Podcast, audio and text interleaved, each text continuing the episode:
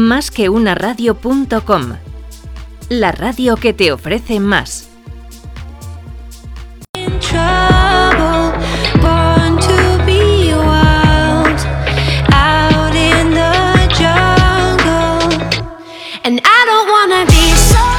Palabra de CFO con Luis Vega en másqueunaradio.com.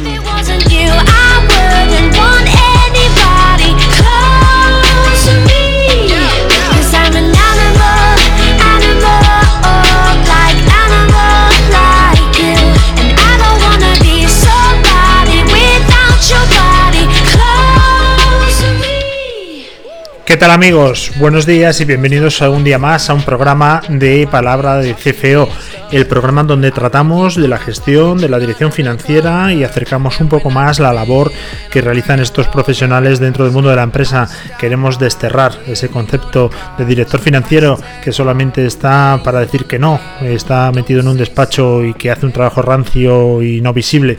Pues todo lo contrario, un director financiero de hoy en día, del año 2020, es un directivo de máxima importancia que está perfectamente alineado con los objetivos de cualquier compañía, experto en digitalización y sobre todo que tiene que lidiar con muchos frentes que el resto de los compañeros pues algunas veces eh, desconoce. Es una labor en algunos puntos ingrata, pero creo que es una profesión muy bonita como para ponerla encima de la mesa y darla a conocer, pero directamente con los propios protagonistas. Hoy tenemos a Enrique Gallard, director financiero corporativo del grupo TECA, que seguro que todos lo conocéis porque o bien lo tenéis en vuestros hogares a través de sus electrodomésticos, muebles, o lo habéis visto que patrocina equipos de baloncesto de mucho prestigio, como es el Real Madrid, en su época también al equipo de fútbol y también patrocinó a, un equipo ciclista, que lo recordar ahora nos lo va a comentar Enrique. Empezamos, nada, en breve, dos segunditos.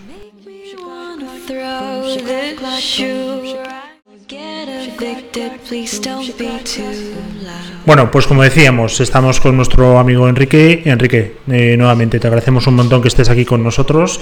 Eh, la primera pregunta que hago siempre a los invitados del mundo financiero es que hace un tipo como tú en un mundo como este. Eh, el tema financiero, yo no conozco ningún crío que le preguntes de pequeño qué quiere ser de mayor y te diga director financiero. No lo conozco, todavía no, no se ha dado el caso. Entonces, ¿cómo, ¿cómo has llegado tú a este mundo? Bueno, pues llegué a través de la empresa familiar. Tuve la suerte de tener un, un padre empresario eh, y siempre me quedó claro que el, perfil financiero te da una estabilidad, te da una garantía de continuidad al negocio, te permite eh, anticipar riesgos, gestionarlos. Y esto me pareció que era muy útil, aunque era un trabajo en la sombra, como bien dices, ¿no? Un trabajo silencioso y un trabajo de estar alerta para, para, para gestionar esos riesgos, anticiparse y... Pero realmente alguien se forma para ser director financiero porque cuando estudiamos administración de empresas son tan amplias las salidas y tiene tantas posibilidades que realmente entraste en primero de carrera diciendo yo voy a ser director financiero o no entraron tus planes todavía? Me gustó el área de finanzas desde siempre, es cierto, y entender cómo debe estar financiada una compañía, cuál es la estructura de capital, entender cuándo se genera valor, es decir, si, si tu coste de capital está por encima del, del, margen sobre ventas ¿no? o no. Pues esto es lo que te permite entender qué hace que una compañía genere resultados y sobre todo eh, gestionar eh, el flujo de caja, la generación de caja, eh, que en estos momentos es tan, tan crítica. ¿no? Bueno, la verdad que tú tienes una experiencia absolutamente brutal. Has estado en empresas de mucho prestigio alemanas, en su no en su mayoría, pero muchos años han estado en empresas alemanas y desde siempre prácticamente o de control o de director financiero, con lo cual a ti ya te viene de lejos la... Sí, he tenido la suerte de trabajar en grandes empresas y seguir trabajando en una gran empresa eh, con gente estupenda de la que he aprendido muchísimo y sigo aprendiendo y, con unos eh, directores generales fantásticos en su mayor parte. O sea que... Decíamos al principio que todos de alguna manera pues conocemos Teca, o bien lo tenemos en nuestros hogares, o bien lo hemos visto en los patrocinios, o, obviamente es una marca pues de las tradicionales españolas. Simplemente danos dos pinceladas para la gente que pueda estar un poco más despistada, que es Teca, porque es un grupo muy importante, además me contabas con muchísimas filiales y con una responsabilidad importante la que tienes, ¿no? con muchos empleados. Teca es una compañía de origen alemán, eh, y aunque fue fundada por Tillman eh, y Klein, que son los que dieron, dieron origen al, al nombre, eh, enseguida invirtieron en España y España es hoy el primer mercado que tiene, que tiene Teca. A continuación, pues fue creciendo eh, de manera orgánica y, y, bueno, se ha convertido en una empresa con más de 4.000 empleados y con una facturación consolidada de más de 700 millones en el año 2018 eh, por darte una cifra que esté publicada, ¿no? 728 millones de facturación en el año 2018. Bueno, está claro que estás al mando de un bicho importante, no estamos hablando de una pyme y, la verdad es que lo que nos gusta aquí, ¿no? que esas experiencias que vosotros tenéis como grandes directores financieros, los que han pasado y van a pasar por aquí, siempre intento que tengan un perfil pues de empresa grande, de grupo, para que puedan dar esos consejos y conocer un poco mejor cómo es el día a día de un director financiero que tiene que manejar fábricas, que tiene que manejar las nóminas de 4.000 empleados, que tiene que manejar eh, muchos presupuestos, muchas filiales. Eh, cuéntanos qué es lo que hace, resúmenos un día de un director financiero de tus características.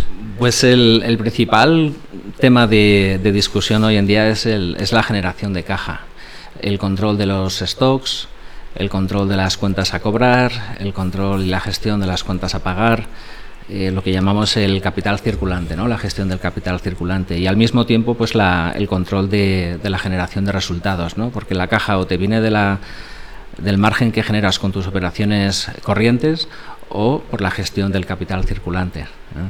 y, por supuesto tienes este tercer bloque que es la, generación de las inversiones, la, generación de caja para las inversiones y, evitar que te consuman más caja de la prevista. La verdad que es eh, un común denominador de todos los financieros que vienen. El problema es principalmente la caja y, la verdad es que eh, yo creo que muchas veces nos hemos metido por la noche en la cama con esa preocupación, caja, caja y caja, ¿no? ¿Cómo se puede optimizar la caja, la caja de un negocio como el vuestro? ¿Qué herramientas utilizas tú o cuáles son las políticas pues que no debe nadie saltarse? Tienes, tienes muchas. Eh, por un lado, eh, evidentemente todas están sujetas a restricciones del mercado. Eh, aumentar precios, por ejemplo, pues te, pone en conflicto con la competencia, con la distribución. Entonces dices, bueno, aumento, aumento precios de venta. Bueno, pues esto no siempre es posible. reducir costes, sabiendo que en, en, circunstancias en las que la demanda cae, los costes fijos tienen un peso importante ¿no? en el componente.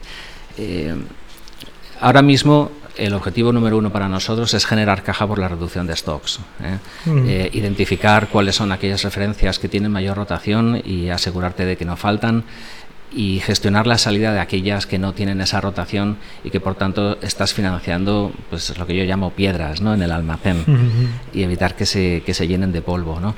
Eh, controlar la gama de producto es importante para no generar nuevas referencias que no sabes si van a tener salida o no en este momento.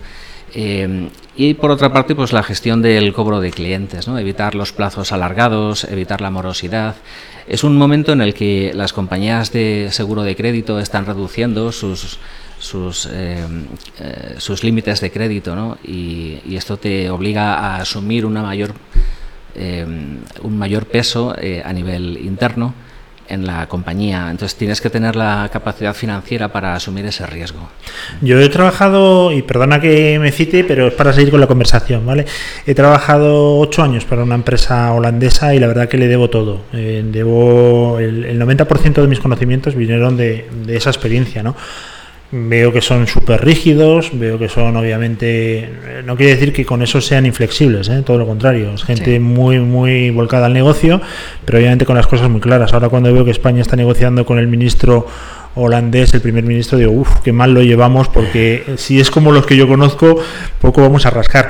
Tú tienes muchas filiales fuera de España que te reportan, algunas me imagino que serán en plan dealer, ¿no? Otras en plan joint venture y otras filiales, filiales, ¿no? Sí, fundamentalmente son filiales en las que tenemos la mayoría del capital, si no el 100%. ¿Cuál es el país eh, más perezoso para reportar? Ese que te da... Claro, no quiero señalar a nadie, pero los que son más... Señalar, señalar no es adecuado. Eh, bueno, lo que procuramos es hacer que eh, si el deadline es el viernes por la tarde, pues damos de margen el fin de semana para, para, asegurarnos que el lunes por la mañana está todo disponible. ¿no? Eh, con este tipo de cosas juegas. Y luego también tienes que tener en cuenta los, los diferentes horarios ¿no? en las distintas zonas donde estamos presentes. No me gusta señalar, pero siempre hay alguno que, que es en repetitivo, ¿no? Son peculiares, sí, sí, alguno muy peculiar. Lo que sí podemos señalar son los tres mejores.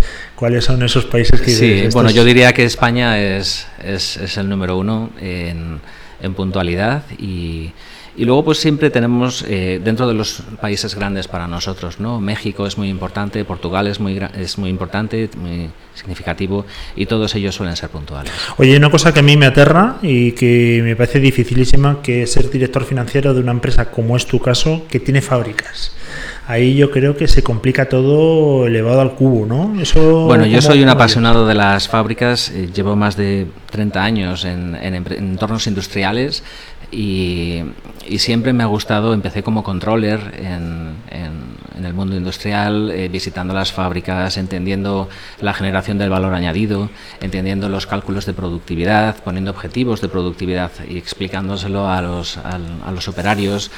Al final se trata de hacer que la economía sea algo eh, que la gente entienda, la gente de a pie entienda, ¿no? Y que y que podamos tomar las decisiones adecuadas con este conocimiento. A mí me parece dificilísimo ¿eh? y desde aquí mi enhorabuena. Hay mucha gente, además, eh, jóvenes que están terminando la carrera o que empiezan, muchos de ellos en consultoras grandes, porque es una salida muy natural, ¿no? que, que te hablan que en un futuro quieren llevar conglomerados industriales. Y yo le digo, ojo, estudia, ¿eh? estudia, fórmate, que es de lo más difícil que puede haber. Eh, ¿Cómo te gusta a ti organizar tus departamentos financieros para que estos chicos que nos escuchan, pues que sepan un poco, que tomen esa experiencia de una persona que sabe tanto?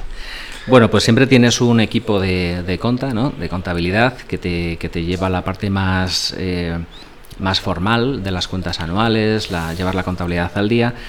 Eh, en el coche este sería el equivalente al espejo retrovisor, porque siempre estás analizando la historia. Eh, luego tienes un equipo de control que serían en el coche las luces largas. ¿eh? cuando estás haciendo las, los forecasts, las previsiones del año o los planes eh, interanuales, ¿no? los, los budgets, ¿no? que suelen ser a tres o cuatro años. A continuación tienes un equipo de tesorería, que es como la gasolina del coche. Esta no puede faltar nunca. Oye, lo tienes muy bien aprendido, ¿eh? Y... Los símil no está quedando muy claro. Y, luego pues tienes un equipo de IT, un equipo legal, eh, que al final pues se aseguran de que eh, el compliance, el cumplimiento legal, normativo, eh, esté a la orden del día, se viva dentro de la empresa, que no incumplas normativa anticompetencia en fin, todo este tipo de cosas que son eh, importantes respetar. ¿no?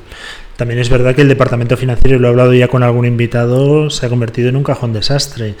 Eh, lo que no se sabe quién tiene que hacerlo nos cae, ¿no? Porque ya has, hablado de, normativa, de compliance, etcétera que eso, ¿por qué tiene que caer en un departamento financiero?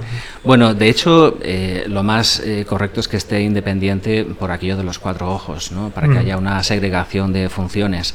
Eh, es cierto que el, director financiero tiene mm, una capacidad de control eh, sobre un número amplio de, áreas y eso es una herramienta muy útil para, el compliance officer. Em, en, el caso que decías, eh, yo por ejemplo en, en TECA, además de, de, ser el CFO, pues soy responsable global de compras y responsable global de la supply chain que es un, caso un poco excepcional y, que, bueno, pues entiendo que será temporal, Dios dirá. Oye, eh, has estudiado en Wharton, que dicen que es la meca del mundo financiero eh, para los, las personas que se forman en este área. Cuéntanos así, cotidianos, ¿lo recomendarías? bueno, pues eh, fue una experiencia vital importantísima para mí. Fue un programa de cinco semanas de duración y y era una clase con 45 alumnos de 30 países diferentes. Entonces realmente era algo rompedor. Ah, para mí es como que me, partieran el cerebro en dos y me, lo llenaran de nuevo. Eh, me sorprendió el, el impacto de, la, de, las sesiones de liderazgo. Eh, yo realmente entendí el liderazgo en, en Estados Unidos, en, en la Wharton School. y, y, a partir de ahí pues me dediqué a formarme como coach, no para dedicarme a ello profesionalmente, sino para utilizarlo en la gestión de equipos en la, y en mi faceta de liderazgo. Claro. Y esto me ha, me ha dado muchísimas eh, eh, muchísimas eh, compensaciones. Ahora mismo también colaboro con el Instituto de Empresa en, los programas de Executive Education, en un programa que tienen que es de, desarrollo personal, ¿no? el Personal Development Program lo llaman. Y tengo alumnos de, de, la Universidad de Brown, eh, alumnos del Instituto de Empresa, de los programas Global y de los AMP. O sea que tienes eh, obviamente ahí un instinto de, liderazgo importante. ¿Cómo, ¿Qué características debe tener un director financiero? Y te hablo de dos vías. Una, la que es con su equipo, obviamente, lo que es liderar el equipo, y otra, liderar la faceta de tener que explicar a otros directivos de la propia compañía lo que se puede y lo que no se puede. Y también me gustaría esta última pregunta, si eres de los que das excesivas explicaciones o muy pocas. ¿Cuál es tu forma de dirigir en ese sentido? Bueno, yo creo que un director financiero tiene que tener capacidad de escucha para entender los problemas de la organización y escuchar a sus compañeros de otras áreas. Eh, al mismo tiempo con el equipo, pues tiene que eh, sacarles fuera de la zona de confort y exponerles a, retos nuevos para que vayan creciendo con el tiempo y, que se atrevan a tomar decisiones. Probablemente las decisiones que tomamos en el día a día, ninguna de ellas va a suponer el fin de la compañía tal y como lo conocemos. Con lo cual hay que animar a la gente a tomar decisiones, a arriesgarse y, siempre midiendo ¿no? cuál es el resultado de, esas decisiones o el, peor escenario con el que te puedes encontrar. ¿no? A partir de ahí es, gestionar la independencia y escuchar. ¿eh? Yo no soy mucho de hablar, soy más de, de, escuchar. Dicen que Dios nos dio dos orejas y una boca ¿eh? para escuchar el doble de lo que hablamos. Y, y este, es, este es el ejercicio. ¿eh? Tener la paciencia y, y también tener la, la, firmeza para en un momento dado dejar clara cuál es tu posición, eh, explicar el motivo de tu, de tu posición y, y, defenderlo a muerte. ¿eh? Y con los otros directivos, cuando hay un comité de dirección y se están hablando de cosas en las que tú estás absolutamente en desacuerdo, siempre el director financiero tiene un poquito más de fuerza, me da la sensación en esos comités, ¿o no? Pues puede ser. Es cierto que, que la dirección financiera se, se, posiciona a la derecha de la dirección general y, y como mano derecha pues tenemos ese, esa capacidad de veto ¿no? en, en muchas ocasiones. Es cierto. Y bueno, hay que decir también que ha sido reconocido entre los mejores directores financieros eh, durante los últimos años, incluso el último ya en el 2018. ¿Qué haces? ¿Qué hay que hacer para ser de los mejores? Bueno, eh, es, es, algo que me da mucha vergüenza reconocer. Pero lo tienes. y, bueno, pues pues eh, es, es, una suerte tener gente que valora el trabajo que haces y, y yo doy las gracias por ello. Oye, ¿cuántas veces has tenido que estar en un, ya no hablo un comité de dirección, sino en una reunión del Consejo de Administración o bien de, de la Junta General de Accionistas y has tenido que defender eh, los desastres de las ventas de tus compañeros? Claro, esto es una, una, pregunta que te voy a explicar por qué la hago. Obviamente en tu caso no habrá pasado nunca porque siempre has tenido unos comerciales y tíos de marketing fantásticos. Pero es un poco para, para poner negro sobre el blanco a la gente que no sabe lo que es un director financiero, que al final nosotros tenemos que ir con los números y dar la cara delante de ni más ni menos que los accionistas. Entonces, por supuesto, ¿eso cómo lo gestionas?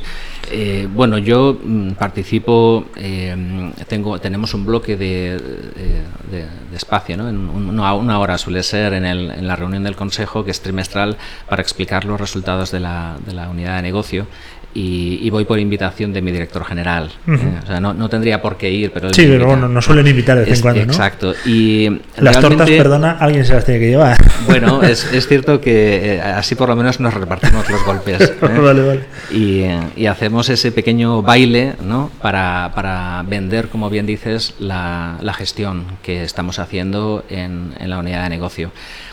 Pues mira, mis, mis mayores retos no han sido tanto con, con, los equipos comerciales, sino con los equipos de ingeniería que proponen inversiones a veces un poco locas, ¿no? Eh, y defender estas inversiones eh, supone que tienes que vender tu proyecto por delante para que sea ganador eh, respecto a otros que pueden tener en cualquier otro lugar del mundo. ¿eh? En una compañía multinacional el consejo puede optar entre invertir en España, por ejemplo, o invertir en China. Y, esto me pasó en mi anterior responsabilidad, en la que realmente había una competencia por las inversiones y por los presupuestos. Y, aquí el trabajo con el equipo de ingeniería es fundamental para ayudarles a entender eh, cómo mejorar el resultado, cómo mejorar la rentabilidad de una inversión, eh, cómo inciden los plazos de ejecución en el cálculo del periodo de retorno, todo este tipo de cosas que al final hace que, los resultados puedan ser mejorables y, que te escuchen a ti también, ¿no? Oye, como director corporativo que llevas, bueno, pues todas las empresas del grupo, director financiero, eh, ¿te gusta dar margen a la gente para que sea director financiero realmente en su mercado? ¿O eres de los que Absolutamente. me traéis la caja cash pooling, vosotros no hacéis nada y simplemente me reportáis los gastos y se acabó? Hemos desarrollado un equipo de, eh, regionales, de, de, CFOs regionales, que tienen eh, muchísima capacidad de decisión a nivel local. Cada uno de ellos gestiona tres, cuatro, cinco países en función de, del tamaño y esto nos permite, por un lado, eh, limitar eh, la cantidad de reportes que tenemos, porque si yo tuviera que estar cada día con los 40 es imposible, pero sí que puedo tener un trato más cercano, más directo con los 5 o 6 regionales. ¿no? Em, incluso podríamos valorar si en Europa, por ejemplo, en lugar de tener tres regiones, podríamos tener una. Siempre es algo a discutir. ¿no? Pero esta estructura regional nos da muchas alegrías en el sentido de que desarrollamos equipos locales fuertes que pueden tomar decisiones y que, que tienen esa independencia, esa autonomía. Oye, ¿cómo vienen los directores financieros jóvenes? Te lo pregunto porque me imagino que en todos los 40 pues tendrás gente seguramente insultantemente joven. Sí. ¿Cómo, ¿Qué características tiene esta gente y en qué crees que deberían mejorar, pero ya como consejo que somos de, ya una quinta avanzada. Creo que vienen muy bien preparados, creo que vienen con un nivel de idiomas eh, brutal, porque ahora mismo se viaja y se estudia en cualquier lugar del mundo sin problemas. Eh, vienen con unas herramientas informáticas eh, que para ellos son el ABC y, y, con una facilidad de aprendizaje y unas ganas de aprender altísimas. Em, yo estoy en contacto con, jóvenes emprendedores y también con jóvenes directores financieros a través de startups. Eh, en alguna de ellas participo y bueno, pues me han invitado como consejero a participar en su consejo, quiero decir. Y, lo cierto es que, eh, que es gente muy ilusionada, que muy apasionada y que mm, tiene muy claro lo que quiere y lo que no le gusta, lo que no quiere en su vida. Eh, eh, valoran muchísimo su tiempo libre, valoran muchísimo la libertad de horarios. Eh, bueno, es una filosofía diferente y no van a estar en la empresa si no se sienten queridos. Por eso creo que tratar a la gente con respeto y, desde desde el cariño aporta muchísimo. Aunque es una radiografía espectacular, ¿eh? coincido no porque yo coincida contigo es espectacular la radiografía, pero es que coincide mucha gente, es el común denominador. Los jóvenes ahora valoran un montón su tiempo libre. Nosotros antes eh, quizá nos matábamos por, por, demostrar, ¿no? Y cuantas más horas. Para nosotros no hay horarios realmente. Efectivamente.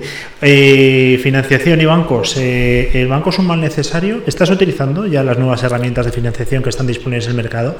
¿Eres muy innovador en esos temas? ¿Te gusta hacer financiación estructurada de coger y pagar con azúcar de Cuba a través de un broker en Londres.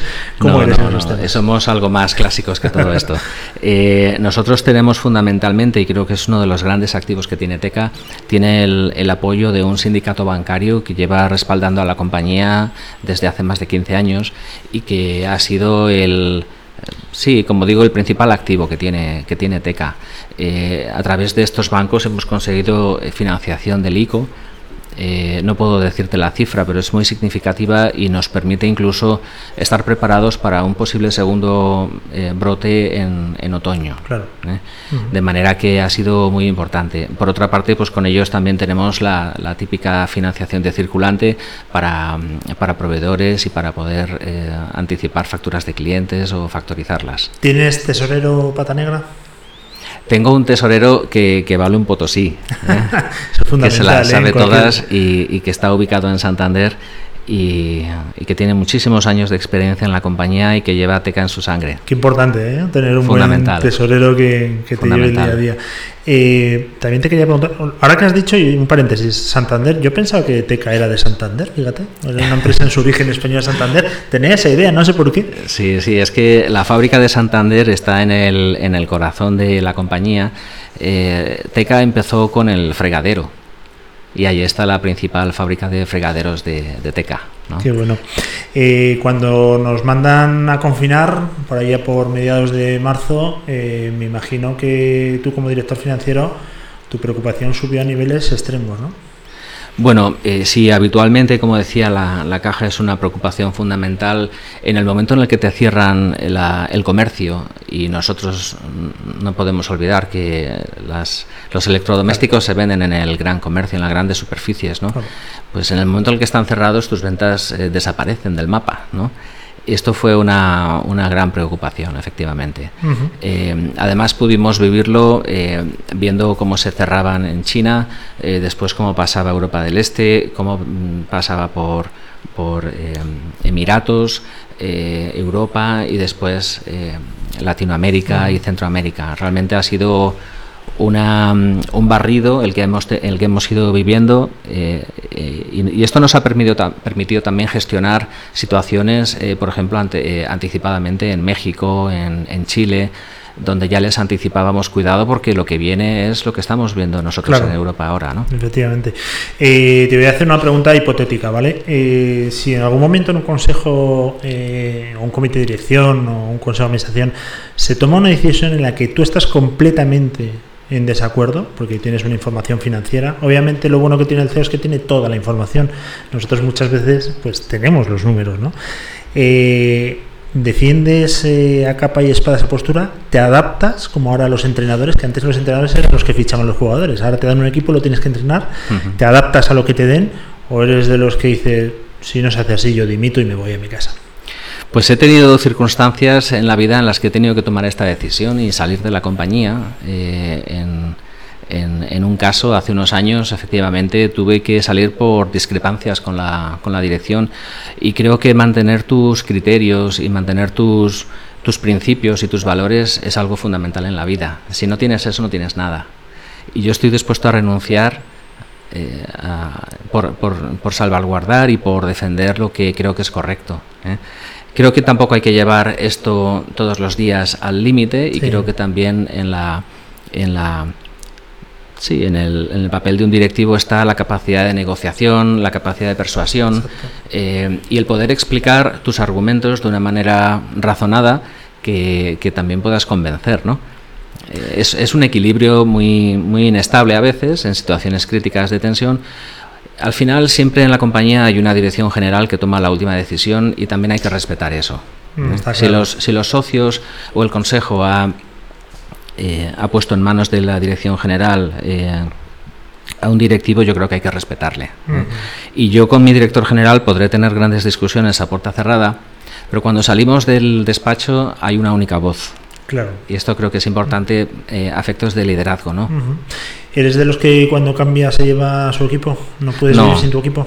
No, yo, bueno, me gusta respetar eh, las empresas de las que salgo, me gusta dejar las cosas ordenadas y, siempre ha sido así. En, el último proceso en el que eh, en bueno, en el, para, para, incorporarme a TECA eh, me pidieron alguna referencia y tuve la suerte de que algunos de mis anteriores directores generales tuvieron a bien de referencias mías y tener entrevistas bastante largas para para apoyar mi proceso.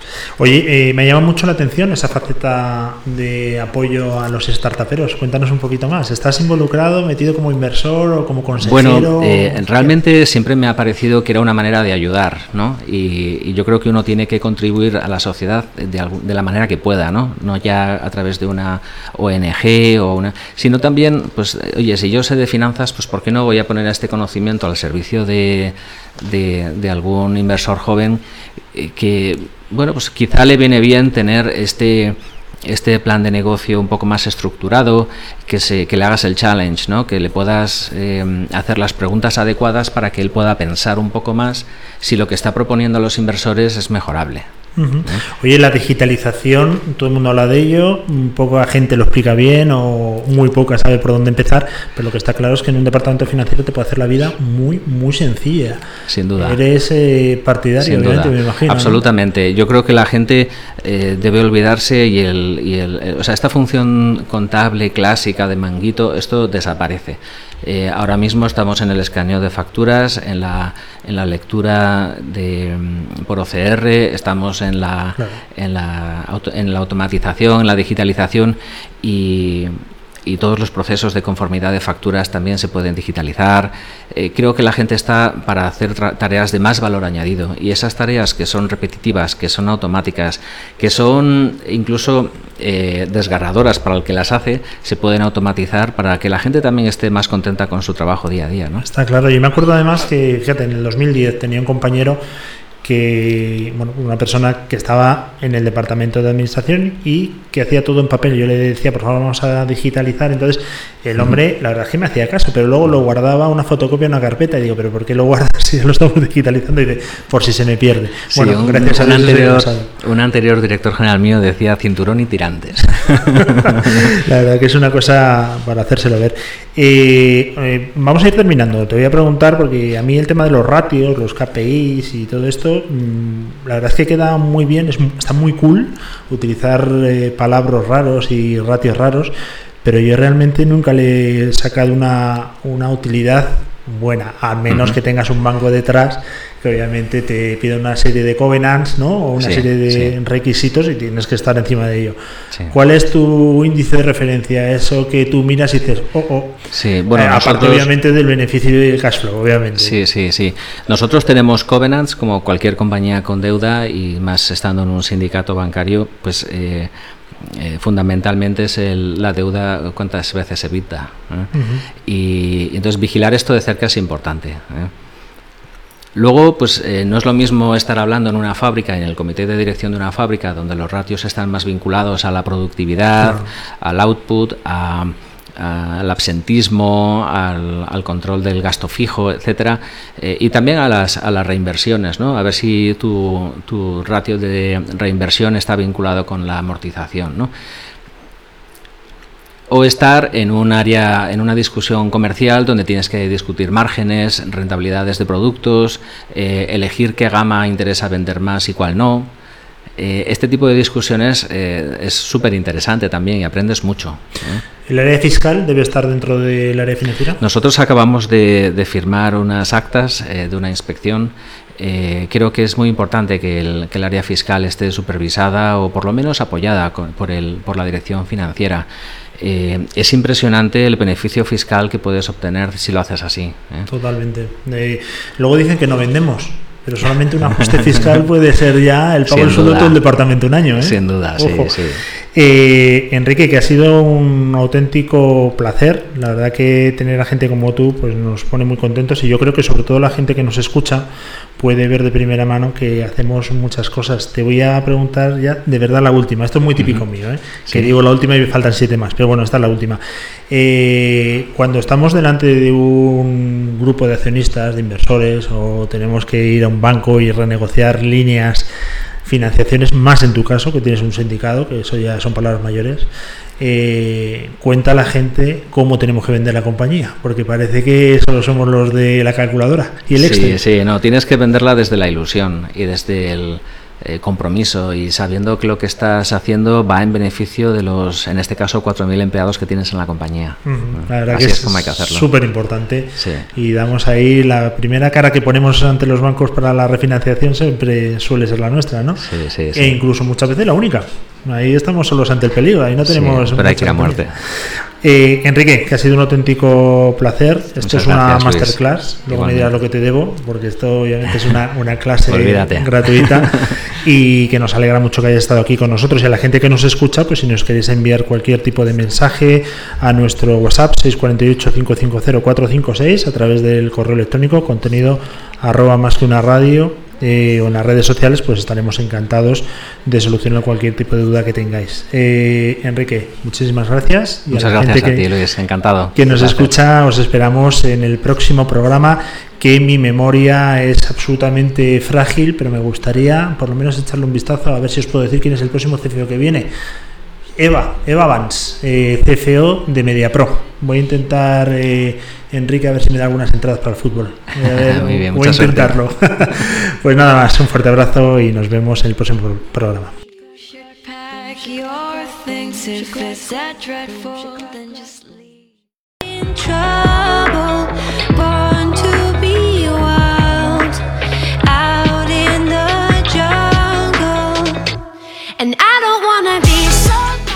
Palabra de CFO con Luis Vega en másqueunaradio.com.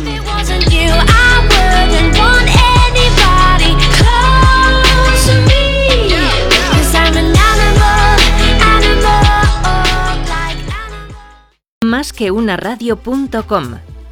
La radio que te ofrece más.